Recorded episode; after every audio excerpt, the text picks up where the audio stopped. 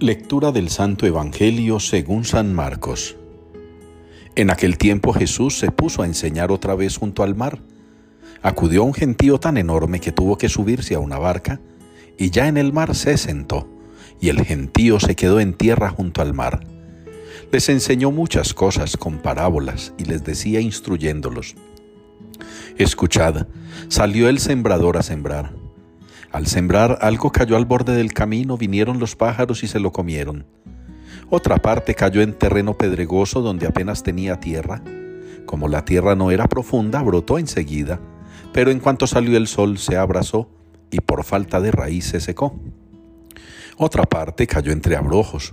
Los abrojos crecieron, la ahogaron y no dio grano. El resto cayó en tierra buena, nació, creció y dio grano, y la cosecha fue del 30 o del 60 o del ciento por uno. Y añadió, el que tenga oídos para oír, que oiga. Cuando se quedó a solas, los que lo rodeaban y los doce le preguntaban el sentido de las parábolas. Él les dijo, a vosotros se os ha dado el misterio del reino de Dios. En cambio a los de fuera todo se les presenta en parábolas para que por más que miren no vean, por más que oigan no entiendan, no sea que se conviertan y sean perdonados. Y añadió, ¿no entendéis esta parábola? Pues ¿cómo vais a conocer todas las demás? El sembrador siembra la palabra. Hay unos que están al borde del camino donde se siembra la palabra, pero en cuanto la escuchan viene Satanás y se lleva la palabra sembrada en ellos. Hay otros que reciben la semilla como terreno pedregoso son los que al escuchar la palabra enseguida la acogen con alegría, pero no tienen raíces, son inconstantes, y cuando viene una dificultad o persecución por la palabra, enseguida sucumben. Hay otros que reciben la semilla entre abrojos. Estos son los que escuchan la palabra, pero los afanes de la vida, la seducción de las riquezas y el deseo de todo lo demás los invaden, ahogan la palabra y se queda estéril. Los otros son los que reciben la semilla en tierra buena, escuchan la palabra, la aceptan y dan una cosecha del 30 o del 60 o del ciento por uno. Palabra del Señor.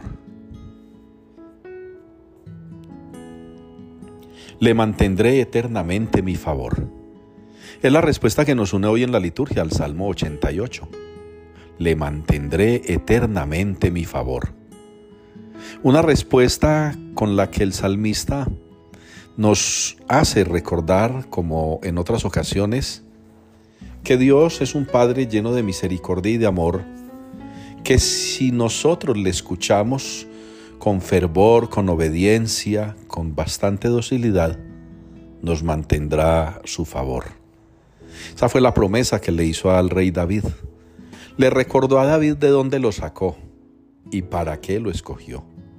Le recordó a David todo lo que lo defendió, cómo puso a sus enemigos a sus pies, cómo le abrió caminos y le ayudó a derrotar a cuanto enemigo se le presentaba. Le recordó a David que ha valido la pena que confiara en las promesas suyas, en las de Dios el Padre. Esas promesas se cumplen también en nuestra vida si nosotros como el rey David depositamos nuestra confianza en el Señor pese a nuestras dudas, pese a nuestras dificultades, pese a nuestras infidelidades, pese a todo aquello, si nos mantenemos firmes en la fe, confiando en el Señor, Él no nos va a abandonar. Él va a cumplir la promesa que le hizo a David y que también nos hace a nosotros. Qué bueno que pudiéramos comprenderlo de esa manera y que las promesas de Dios contenidas en la palabra fueran esa semilla que logrará dar en nosotros frutos abundantes y duraderos. La parábola del sembrador, la parábola de la semilla, como queramos llamarla, es una parábola en la que Jesús quiere enseñarles también a los discípulos y a quienes lo escuchan que esa semilla que es la palabra tiene que dar fruto, pero hay que acogerla. Escuchaba en estos días al padre predicador de los retiros espirituales que la conversión nos tiene que llevar a adherirnos a la palabra, a aceptarla, a acogerla. Esa es la conversión. Estamos cerca de la cuaresma y podremos pensar de qué tenemos que cambiar de qué tenemos que mejorar.